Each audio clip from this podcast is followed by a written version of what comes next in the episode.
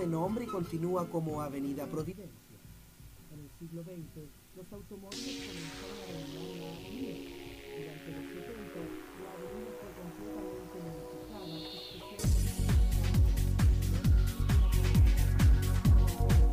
Radio Escuela de Locutores de Chile da inicio a un espacio para la comunidad LGBTIQ, Cultura Stonewall, con la conducción de José Francisco Castillo y Juan Francisco Espinosa.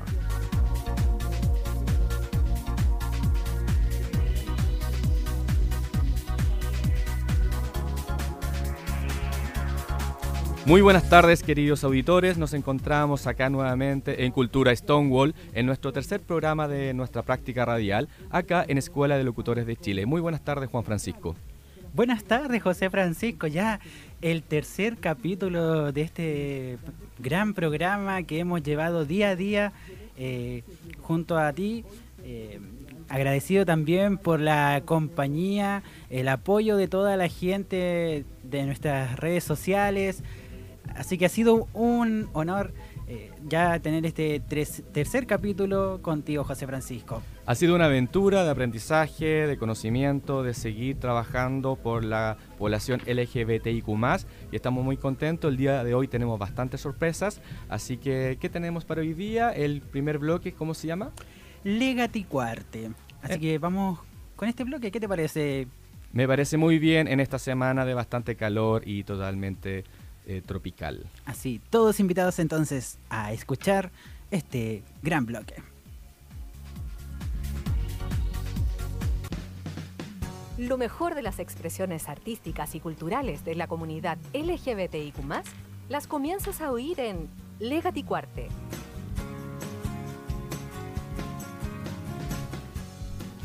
Y comenzamos con este bloque de Legati Cuarte. Y el día de hoy vamos a conversar sobre la televisión ese aparatito que hizo eh, boom y emergió el año 60 en nuestras casas y nos ha ido acompañando día a día, no solamente en noticias, sino algo muy interesante que a todos nos gustó, nos gustó en su momento, a nuestras madres, nuestras abuelas, a nosotros mismos, que son las teleseries, ¿cierto Juan Francisco? Sí, y hoy queremos hacer eh, viajar eh, cronológicamente por varias, algunas teleseries de la televisión chilena y que abordaron en algún momento la temática eh, el lesbianismo. Así que eh, hoy en este bloque queremos invitarlos a recordar, a, emocionarse, a también a vivir las distintas emociones junto a nosotros, porque el día de hoy presentaremos teleseries chilenas que se presentó y se abordó este tema, vamos a hacer un análisis cronológico y cómo ha ido evolucionando y cambiando la manera de mostrar al público el tema de, eh, de, las mujeres eh, lesbianas, en este caso personajes que se han instalado en la televisión. Vamos a intentar de hacer un breve análisis y también recordar de que esto, cómo surgió esta idea, porque encontramos un artículo de un portal que se llama teleserieschelenas.cl e hizo un reportaje efectivamente de una serie de teleseries de la producción nacional, de producción nacional, que abordaba personajes lésbicos en distintas teleseries durante unos 15, 20 años atrás. Entonces la idea es abordar eh, algunas de ellas para poder presentar a nuestra audiencia y también dentro de un marco de respeto en el sentido de que cómo se va instalando en la televisión, que es un medio de comunicación, un medio que también ayuda a sensibilizar y podríamos preguntarnos si efectivamente la televisión actualmente está ayudando a visibilizar la diversidad en todas sus expresiones y en este caso visibilizar a las mujeres eh, lesbianas, bisexuales, trans en la televisión. Así que ese va a ser nuestro desafío, a ver si podemos de una u otra manera eh, dar a conocer la, la, producción nacional, las producciones nacionales, darlas a conocer y podemos hacer comentarios y también ir relacionándolo en la vida cotidiana, recordando que la cultura no solamente son estas expresiones artísticas, sino también cotidianamente cómo vamos viendo y vamos formando nuestra propia cultura y en este caso el aspecto de la diversidad. Hubo una teleserie bastante interesante hace dos años, ¿cierto? Sí, eh, una teleserie que generó, em, causó revuelo en, los televidentes, eh, fue el caso de Perdona nuestros pecados. Que fue de Mega y tengo entendido que duró casi dos años. ¿Es cierto? Y había una dupla bastante interesante ahí que efectivamente instaló la temática o instaló personajes de mujeres lesbianas en, este, en esta teleserie. Sí. ¿Puedes contarnos algo más de esa teleserie, Juan Francisco? ¿Recuerdan a Mercedes Mechita? Que era interpretada por Soledad Cruz. Eh, también eh, su pareja era mm, Bárbara Román, que era interpretada por María José Bello. Bueno, en este caso, en la teleserie que dio, eh, di- emitió Mega, se... Ay, se me fue la... Disculpe el aire. Eh, sí, en esta teleserie se mostró una relación más pasional, se... de amor, una relación de amor, y eso es lo que queremos mostrar. También recordar que esta teleserie está ambientada en los años 50-60 en la región del Maule, en un pueblito que se llamaba Villa Ruiseñor, una sociedad muy conservadora. Esto incluso fue la segunda televisión más larga, eh, perdón, la teleserie más larga emitida acá en Chile, realizada en Chile, donde partió eh, el 6 de marzo del año 2017 y terminó el 22 de agosto del año 2018. Tuvo más de 300 capítulos a nivel nacional. También se emitió in- en la señal internacional con 205 capítulos y es considerada la más larga. La teleserie más larga se está emitiendo actualmente, que se llama Verdades Ocultas, que también emite Mega y que comenzó el 24 de julio del 2017 y continúa con más de 500 capítulos. Pero volvemos en este caso a nuestros pecados y hay una escena bastante bonita, interesante, que está en el cine. ¿Te gusta el cine, Juan Francisco? Sí, me, me gusta el cine, pero la verdad de las cosas es que nunca he ido. Eh, ¿Por qué? Porque, bu- bueno, me ha pasado, me pasan muchas cosas. eh. Una, quiero contar a nuestros auditores que, bueno, yo tengo discapacidad visual y, bueno, para mí es algo que me complica ir al cine. Así que, Pero no por eso vamos a seguir investigando y trabajando, así que gracias Juan Francisco ahí por contar tu, tu, tu anécdota de que te gusta escucharlo pero no verlo. claro, si me invitan a un cine que, que tenga descripción, vamos. Entonces vamos con el primer video, perdón, primer video, primer audio relacionado con la teleserie y que le bautizamos Ma- La mano en el cine. La mano en el cine. Corre video, corre audio. Audio, por favor, no estamos en la televisión.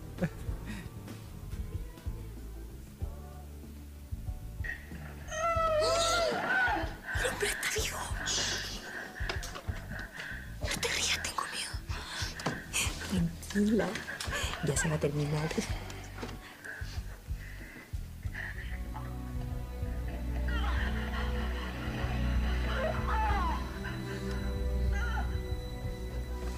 No, yo ni muerta me voy caminando sola en la noche en la casa. Yo te voy a acompañar. Nada malo te va a pasar.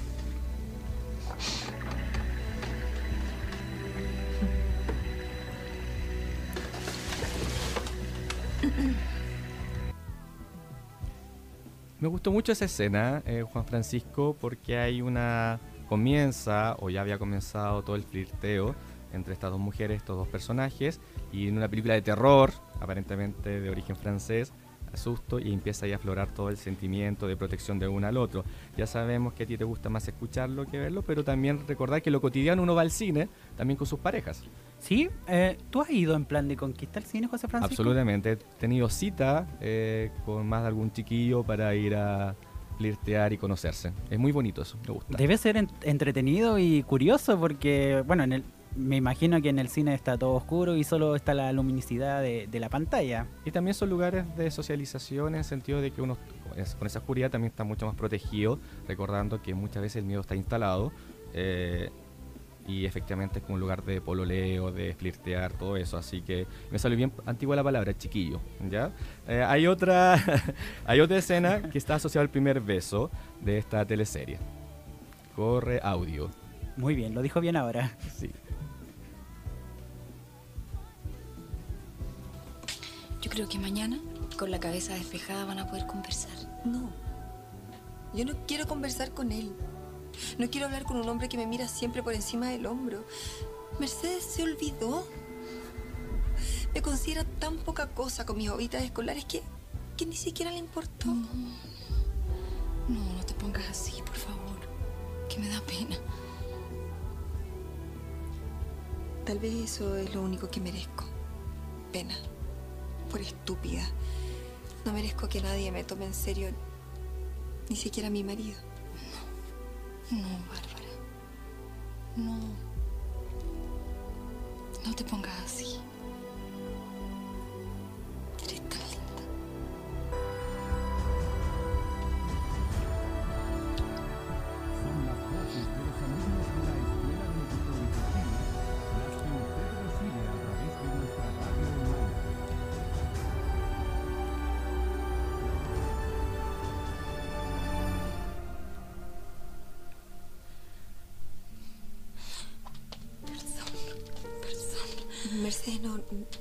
No. Perdóname, perdóname, yo no, no sé lo que estaba pensando, perdón. eh, fue mi culpa. Yo no debí. eh, fue mi culpa, sí. Esto no está bien, perdón. Perdóname, perdóname, perdóname. ¿Hacia dónde? Melissa. ¿Dónde? Mercedes. ¿Qué le pasa a la mechita, Bárbara? Que estos son los besos que me estaba muy conectado con la escena. Estos son los besos que nunca se olvidan, José Francisco. Efectivamente, además en la teleserie está ambientada a los 50, 60. Imagínense lo que era para muchos de, nuestros las personas de la población LGBTI poder eh, salir del closet, entre comillas. A propósito, hoy día es el Día Internacional de salir, de salir del closet. Y es importante recordar que ninguna persona tiene la obligación de salir, tiene que ser un acto individual para poder salir y efectivamente sea identidad sexual, orientación sexual o identidad de género, es un acto individual y no hay que permitir que nadie nos saque del closet, es algo personal, ¿ya? Y en este caso, volviendo a la escena, efectivamente surgió el amor, se lograron besarse y también empezó todos los cuestionamientos en una sociedad bastante conservadora que era esta Villa Ruiseñor. Y también tenemos eso con esta teleserie. ¿Algo más iba a decir? Sí.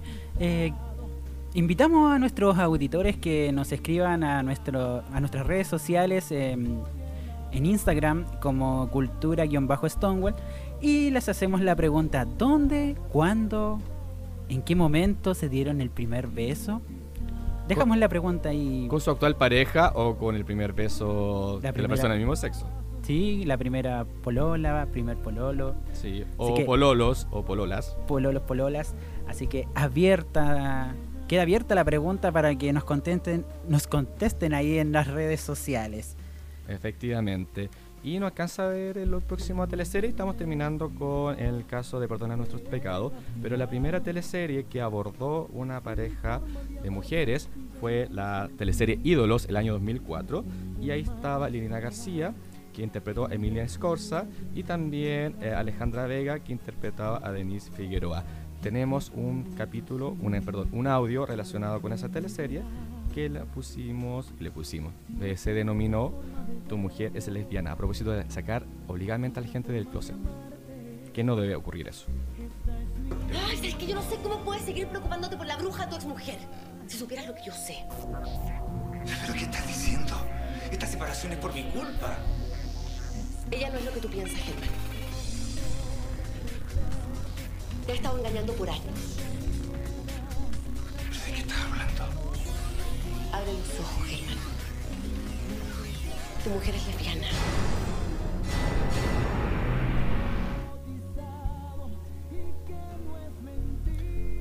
Entonces ahí vemos una escena de la primera teleserie, año 2004.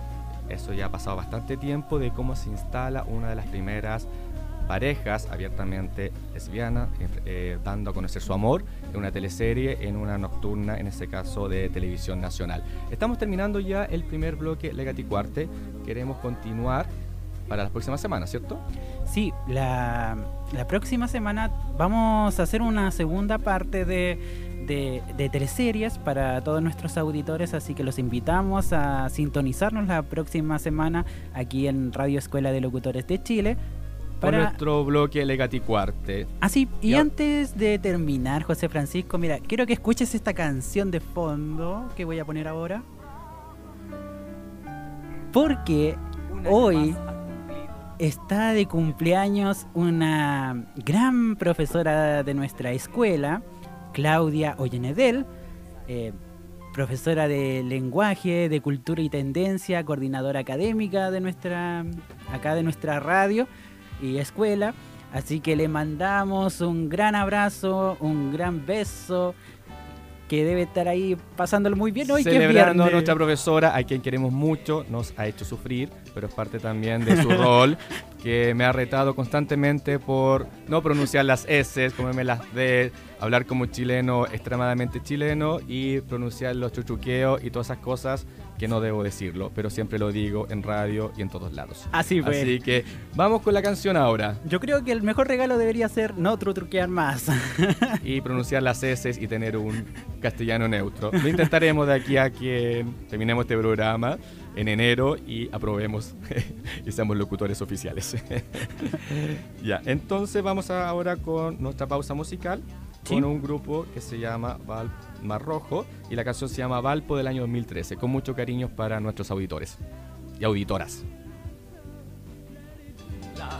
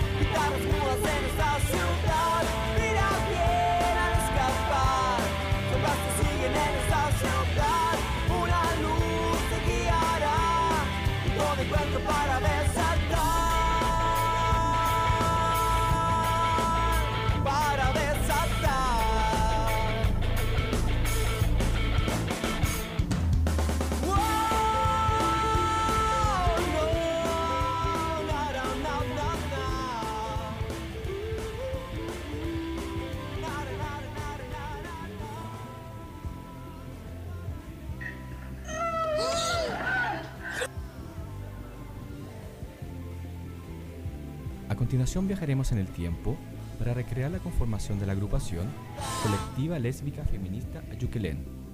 Esta historia comienza a mediados del año 1987. Para estar siempre actualizado, debes conocer y profundizar las noticias históricas. Y Cronos es el mejor lugar.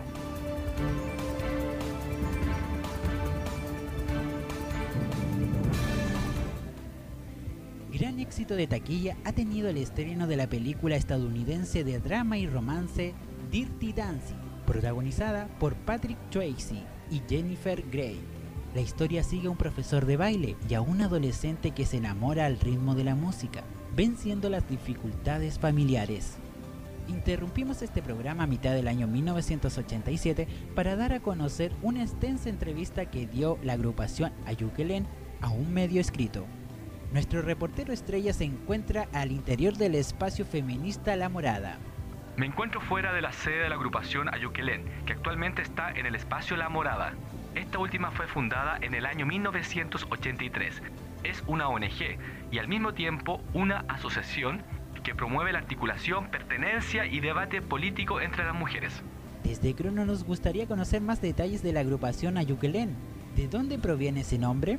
Me informan que es de origen mapuche y significa la alegría de ser o ser feliz. Se empezó a organizar tras los encuentros feministas latinoamericanos y el Caribe.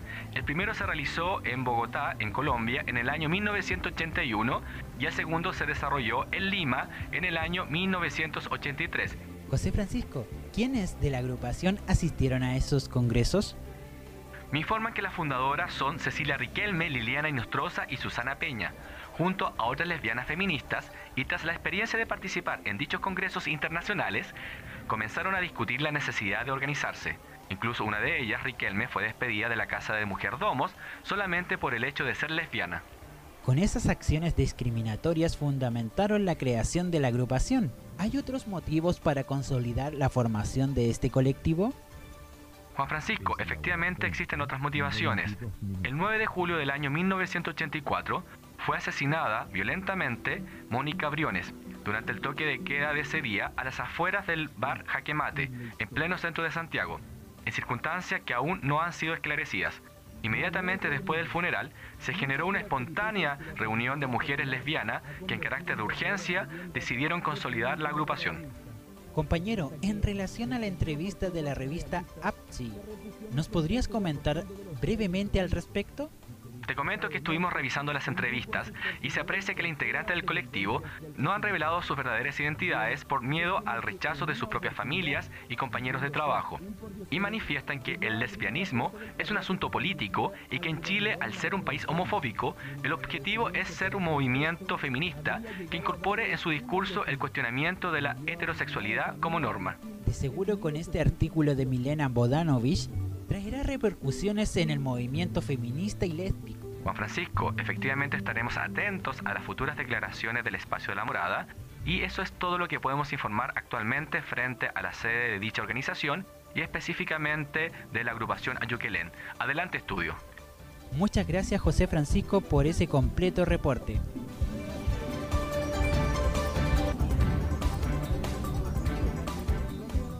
Esta recreación se basó con datos obtenidos de Radio Universidad de Chile, de la tesis de grado de Ilan Chats año 2015 y del sitio web Memoria Chilena. A continuación, el tema principal de la película Dirty Dancing, Time of My Life.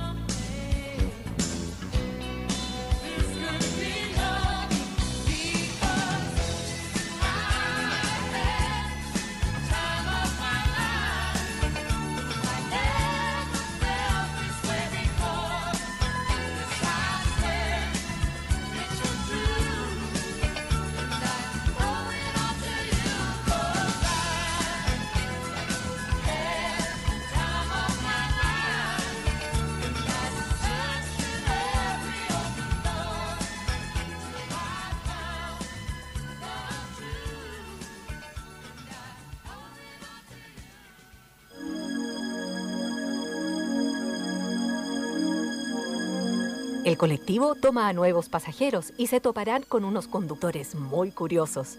Te invitamos a escuchar esta grata conversación.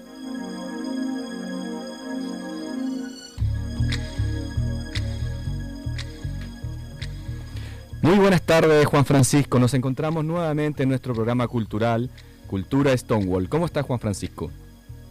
Muy bien, José Francisco. Muchas gracias por esta tarde. Sí, ya estamos en, avanzando en nuestro programa, recordando que es nuestra práctica radial en Escuela de Locutores de Chile.cl.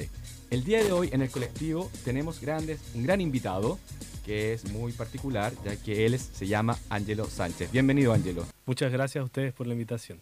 Les vamos a contar a nuestra audiencia que Angelo tiene 24 años, es venezolano, es abogado, es activista por los derechos humanos de la población LGBTIQ eh, en Venezuela, fue voluntario y coordinador regional de Venezuela Igualitaria y corredactor del proyecto de ley de matrimonio civil igualitario en Venezuela.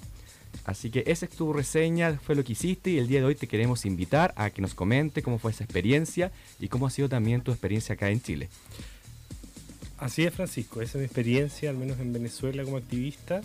Eh, fui coordinador regional, eh, extensión Táchira de Venezuela Igualitaria. Fue una asociación que surgió en el año 2012. Partimos con una base, digamos, simple, no pensábamos que fuese a tener tanto empuje, pero eh, la verdad es que fue todo lo contrario. co- Contrario a lo que culturalmente creíamos que iba a ser la reacción de la sociedad venezolana, eh, logramos sumar fuerzas y así fue como se inició la idea de introducir un proyecto de ley.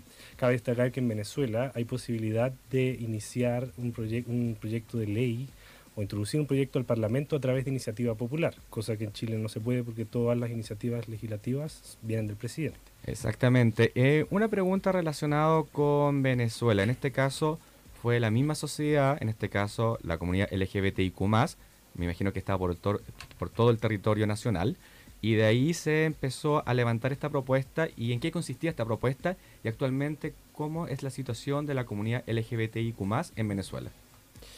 El- la propuesta inició cumpliendo con lo, exigido por ley para in- introducir un proyecto de ley por iniciativa popular. Tiene que cumplirse con la, recolectar las firmas al menos de un por ciento de todos los electores inscritos en el Registro Nacional Electoral. Esto en Venezuela en ese momento eran eh, uno, perdón, 17 mil firmas aproximadamente eh, y logramos recolectar sobre 20.000, 22.000 si no, no mal recuerdo. Eh, fue así como inició la iniciativa, recolectamos firmas en cada región, porque eso, ese supuesto debía cumplirse en cada región, 1% en cada región de Venezuela. Y se introdujo el proyecto de ley, eh, pero lamentablemente no pasó nada. No pasó nada después de eso, y por más que se insistió en la Asamblea Nacional, digamos en, en el Parlamento, no siguió su curso normal.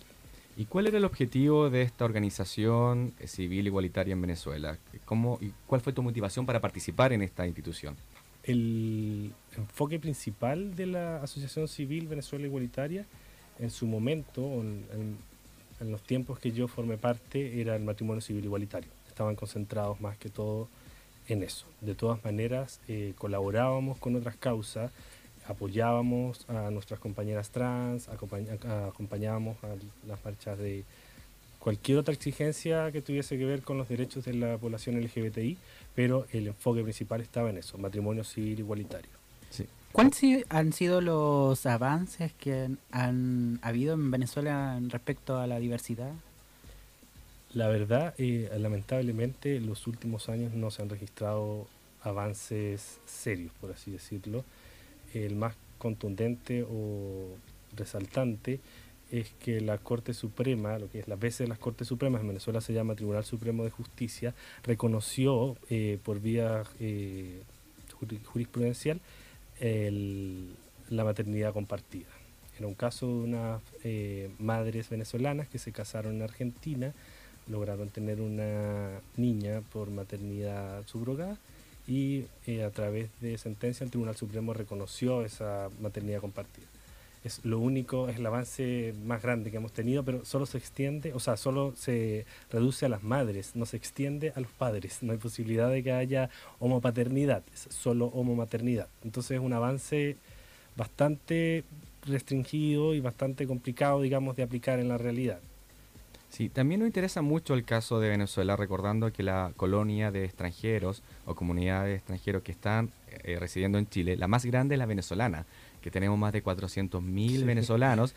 Eh, creemos, y dicen las autoridades, que a lo mejor puede ser mucho más, pero eso también ha significado traer toda la expertise, toda la experiencia relacionada con materia de diversidad sexual, por un lado que la cultura venezolana, y encontrarse con otra cultura que es totalmente diferente, hablamos el mismo idioma, pero efectivamente hay diferencias, a lo mejor legislativas y culturales respecto al tema. Claro, son, si bien es cierto, somos, hablamos español, los dos países somos bastante distantes en lo que culturalmente se refiere. Creo yo, pero esto es una opinión personal, me hago totalmente responsable de esto. Creo que eh, a nivel cultural Chile ha avanzado más que Venezuela, al menos en- con respecto a la, apreciación que se tiene de la comunidad o la población LGBTIQ. Eh, han tenido avances legislativos serios, considerables. Hay avances legislativos en marcha. Tenemos matrimonio igualitario en el Congreso y la ley de identidad de género fue aprobada. Entonces hay interés, digamos, de parte de los, los políticos y además del, la- del colectivo y de la sociedad en general de que el tema avance. Sí, cuando estamos preparando esta entrevista hablábamos con mi compañero Juan Francisco y nos hicimos varias preguntas respecto al tema. Uno, ¿te acuerdas Juan Francisco? Era cómo es, cómo es ser gay o qué significa ser gay en Venezuela, por ejemplo. ¿Qué hay? Sí, eh, ¿sufriste alguna agresión por ser miembro de la comunidad LGBTIQ en Venezuela o acá en Chile también? En Venezuela, agresión física no, pero sí agresiones verbales. Lo- yo creo que a muchos nos ha pasado, la verdad, eh, uno no se detiene a pensarlo mucho, pero creo que lo más fuerte que me dijeron, y esto fue, o sea, particularmente me marcó porque justo fue el día que estábamos entregando todos lo- los documentos que eran necesarios para introducir el proyecto de ley de matrimonio igualitario. Estábamos en Caracas, yo tuve que viajar aproximadamente 14 horas a Caracas, y estando en frente al Congreso, entregando las firmas y todo, pasó un señor, obviamente estábamos eh, al frente con todo lo que esto implica, manifestándonos, banderas y todo, pasó un señor y nos dijo como provoca prender los vivos o una cosa así. Pero fuera de eso, así como algo que, algo físico, no, por suerte no he tenido esa experiencia, pero de las palabras al- a la realidad es muy fácil pasar, así que hay que tenerlo en cuenta. Sí, ¿te acuerdas que también abordamos que hay, si no mal recuerdo, hay un venezolano que está viviendo en Chile, hizo una campaña Yo no soy tu chiste? No soy tu chiste. No soy Daniel- tu chiste, sí. Daniel Arzola, sí. Sí. ¿Y tú, tú lo conoces? Ese, tengo entendido que eso viene también de Venezuela o lo- Sí, es una campaña que inició, de hecho, inició eh, como un proyecto de tesis de grado. Su- él estudió, no sé muy bien si diseño gráfico, algo tenía que ver con eso, y su proyecto de, de tesis era ese. Eh, él tuvo una experiencia que lo marcó, obviamente corresponde hablarlo a él, pero entiendo que fue una experiencia que lo marcó y lo empujó a hacer esta campaña que, bueno, se ha extendido por todo el mundo. La vez pasada hablaba con él y me decía que la han no sé, traducido un montón de idiomas, no sé, más de 20 idiomas. Entonces le ha ido súper bien con eso y lo que nos interesa a nosotros es que se ha visibilizado la causa y ha logrado generar un impacto en la sociedad. ¿Hay más, eh, perdón, existen organizaciones eh, venezolanas acá en Chile que tú conozcas? Que se dediquen al activismo LGBTIQ. Sí. No, la verdad es que no conozco ninguna. Conozco eh, amigos venezolanos que hacen activismo que están en algunas organizaciones o estuvieron, pero una organización eh, eh, como tal no. En este caso, eh, porque igual nos interesa como colectivo eh, en este bloque de Cultura Stonewall, conocer también cómo ha sido también el proceso de adaptación o de inclusión en nuestra propia sociedad. Eh, lo más probable es que muchos activistas también que emigró de Venezuela a Chile se ha insertado en alguna organización, eh, pero también considerando cómo ha sido también este proceso para ti, ser gay, en este caso en Venezuela y en Chile, ya hablamos de unas diferencias jurídicas, pero lo cotidiano, ¿cuáles son las diferencias? ¿Cuál ha sido el aporte? ¿Cuál- ¿Cuáles son los desafíos? ¿Cuáles son los desafíos de nuestra sociedad? Claro, eh, diferencias en realidad entre ser gay y en, en Venezuela, en Chile no, no hay mucha diferencia. ¿En lo cotidiano? En lo cotidiano, o sea, sigo llevando mi vida normal y no, no tengo ningún problema en eso. Eh, ahora, adaptarme a, a la realidad de Chile, un país que me ha acogido muy bien y estoy muy agradecido por eso. La verdad no me costó nada, no, no cuesta nada adaptarse a un país normal, viniendo de un país como Venezuela. Entonces, hasta el momento no hay mucha diferencia en el fondo, en mi experiencia personal. Adaptarme a la vida gay sigue siendo similar, sigo reuniéndome con mis amigos, teniendo, estableciendo las mismas relaciones que antes. Ahora, algo que sí hay que comentar, Pancho, y es que en Venezuela, precisamente por el éxodo, eh, hay una fuga de referentes activistas. Yo, por ejemplo, como activista, cuando estaba iniciando en esto, eh, miraba a otros activistas y ellos me motivaban a decir, oye, quiero hacer esto, quiero salir adelante, quiero salir a decir esto o hacer cualquier otra cosa para exigir derechos. Hoy en Venezuela quedan muy pocos referentes porque precisamente todos nos hemos ido. Tenemos amigos en Venezuela, perdón, amigos acá en Chile, amigos en Ecuador, en España, en cualquier otro lado del mundo, pero muy pocos activistas en Venezuela. Y es que precisamente por la situación que atraviesa el país, eh, es muy difícil dedicarse al activismo. Y de hecho mucha gente te lo dice en la calle. Es como hay muchas cosas que están pasando y lo, lo último que nos interesa es que los gays tengan derecho, no sé qué, queremos como salir de esto. O sea, ¿no tendrías pensado volver a Venezuela? Eh, en este momento no, la verdad es que no. Sí, ¿sabes qué importante lo que están manifestando? Porque según la estadística o los medios de comunicación oficiales han manifestado de que más de 4 millones de venezolanos han abandonado el país. Claro. De hecho, en el último reporte de una organización observadora de derechos humanos, Human Rights Watch, eh, dicen que al menos 18.000 personas han sido asesinadas por el Estado entre 2016 y 2018. Esto es una cifra alarmante, pero lamentablemente en Venezuela no hay acceso verídico a la información. Hay muy pocas organizaciones que pueden hacer vida y las pocas que están no tienen acceso a la totalidad de, de información. Entonces, en ese sentido es un poco complicado tener datos ciertos, digamos. Sí, y siguiendo el tema de tu llegada a Chile, que también nos, nos interesa, ¿has participado en alguna organización de, de diversidad o de protección o de promoción de los derechos LB, L- ¿qué? LGBTIQ+. LGBTIQ+. No, no, la verdad es que no. Llegando a Chile me concentré en lo que Mm. más me interesaba en ese momento, que era partir de cero, al crear una red de contactos y poco a poco ir avanzando en, en el día a día. Eh, estoy ausente del activismo. Eh, por supuesto que me sumo, co- comento, como toda persona comenta, eh, proyectos que están en el Congreso, noticias que tienen relevancia, pero metido 100% en el activismo, la verdad es que no. Entonces a lo mejor sería un bonito desafío que también a propósito de, de la inmigración o de personas o dirigentes que vienen de Venezuela, que eran activistas, se puedan también seguir sumando en esta causa a nivel nacional, no solamente en el tema de derechos, sino también distintas expresiones culturales. Una pregunta, ¿has ido a las marchas que se, han generado en Santiago o en otras partes del país por la promoción o los respeto de los derechos de la diversidad sexual? Sí, desde que estoy en Santiago he asistido a las marchas, pese a que mucha gente tiene opiniones encontradas con las marchas. Eh, yo soy de los que cree que hay que visibilizarse y las marchas es una manera de decir estamos acá y somos un montón de gente. Somos mucho más de lo que ustedes creen. Estamos en los trabajos, estamos en las familias, están en la iglesia también, estamos en todos lados. Y la marcha expresa un poco eso, así que yo al menos he participado en todas las marchas que he podido. Tengo dos preguntas respecto a las marchas. Eh, tú manifiestas de que hay que visibilizarse. Eh, y hay gente que no, le, no les gusta o tiene algún tipo de prejuicio respecto a ella. ¿Cuáles serían esas motivaciones de no participar? Desde lo cotidiano, desde, desde un, de un Ángelo Sánchez que tiene amigos y dice, no, no voy a las marchas por ¿Qué, tal motivo. qué me motivaría a mí a no ir a una... O sea, ¿qué me desmotivaría a ir a una marcha? Cl- Claro, ¿qué, te, qué desmotivaría a las otras personas que te dicen yo no voy a las marchas por tal motivo? ¿Cuáles son esas motivaciones de no participar? Bueno, muchos la verdad tienen miedo. Por más que tengan una vida y que su círculo cercano sepa, tienen miedo igual. Que una foto los pueda delatar en sus trabajos, porque lo que sea. Eso, ese es el primer motivo que uno se le viene a la cabeza. El otro es que mucha gente siente que las marchas nos ridiculizan. Cosa con la que no estoy de acuerdo, porque la verdad eh, estamos, somos así y eh, somos un colectivo diverso y tanto los que ellos acusan de ridículos y tanto los que somos un poco más heteronormados, por así llamarnos, eh, no estamos todos en el mismo bloque, en el mismo colectivo de diversidad. Mucha gente no va porque dice que es, ridículo.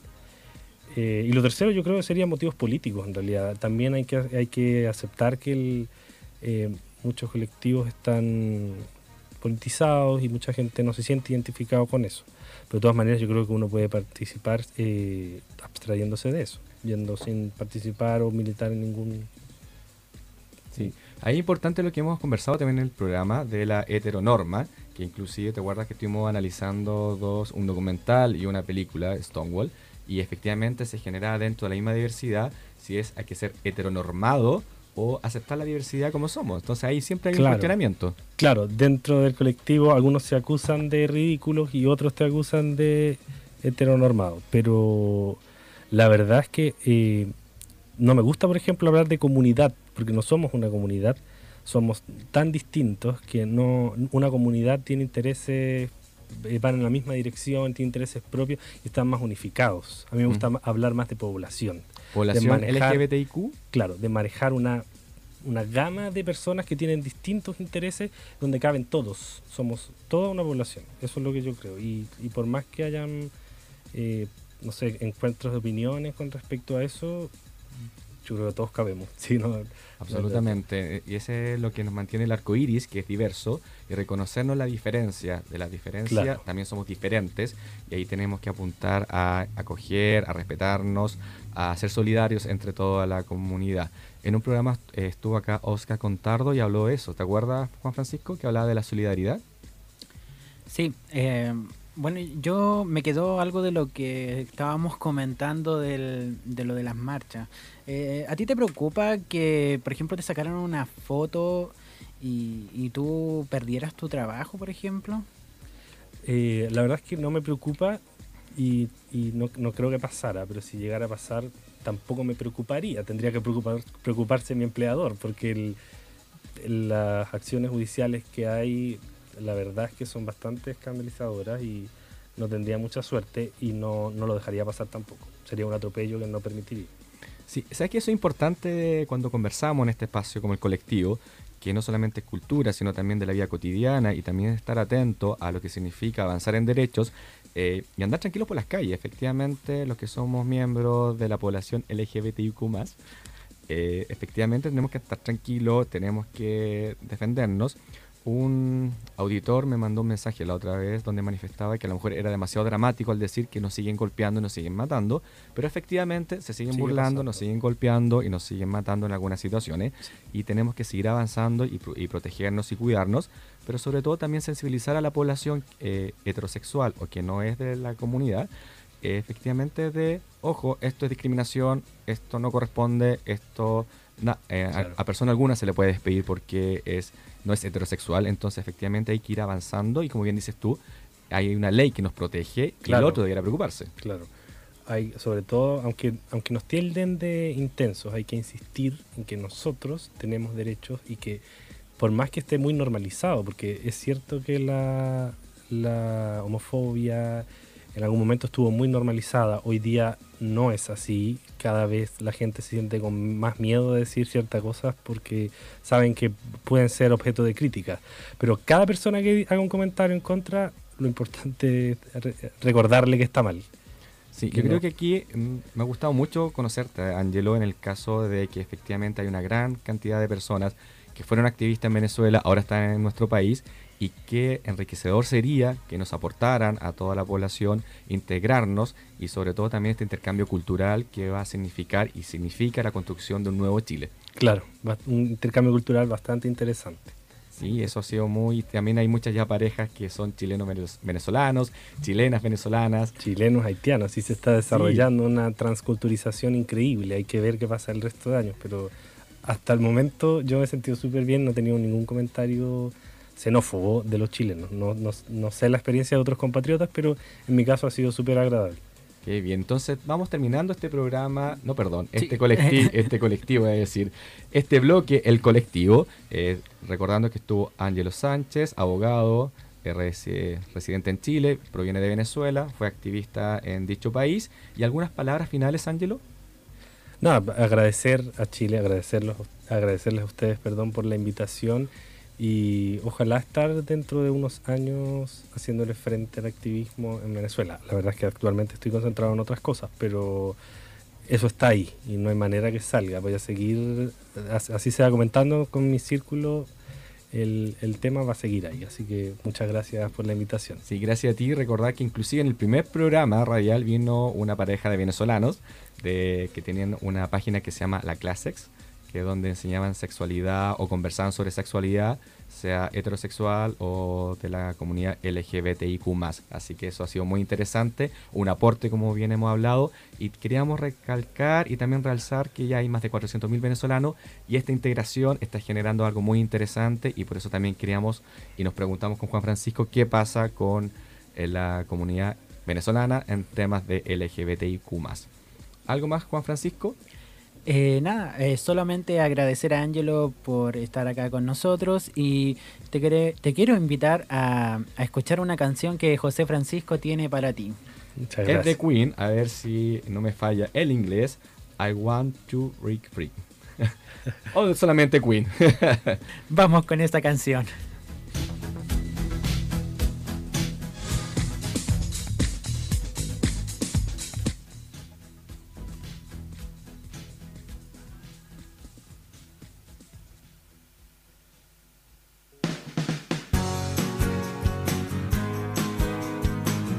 Toma tu agenda, porque tu próximo panorama puede estar a unos pasos de aquí.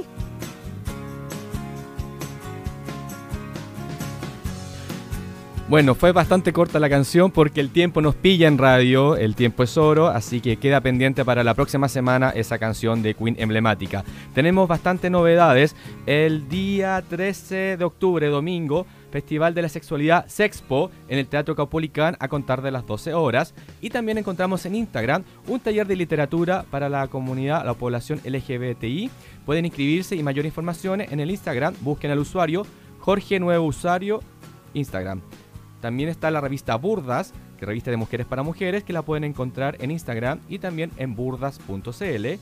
Y la revista Closet, que la pueden encontrar en Instagram, revistacloset.cl. Y estamos terminando el día de hoy, Juan Francisco. Así es, agradecidos como siempre.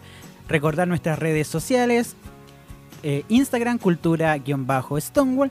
Nuestro Twitter igual, arroba cultura Stonewall. Invitarlos también a... Y estamos terminando el día de hoy. Agradecemos. La próxima semana nuevos antecedentes, programas, cultura, entretención y comunidad. Muchas gracias a nuestros auditores en nuestro tercer programa de Cultura Stonewall. Juan Francisco, nos vemos la próxima semana. Nos vemos la próxima semana. Chao, chao. Chao.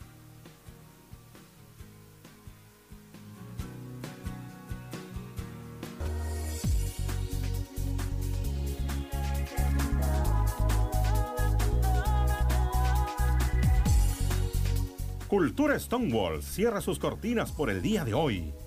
Hemos aprendido mucho más a través de la diversidad y la cultura de LGBTIQ. Porque queremos un mundo sin discriminación. Recuerda que el cambio lo hacemos todos. Estás escuchando Radio Escuela de Locutores de Chile. Esta tarde, qué tarde, la vida nos espera a los dos. De noche tu cuerpo y mi cuerpo, la mágica sorpresa de amor. Luego la brisa del mar en la cara, mientras la luna nos parece más clara. Toda una vida en un instante nuestro eterno juego, medio amigos, medio amantes. vida nos espera a los dos. De noche tu cuerpo y mi cuerpo. La mágica sorpresa de amor. Mira la luna que se refleja sobre nosotros cuando formamos pareja. Mira las olas que acarician la arena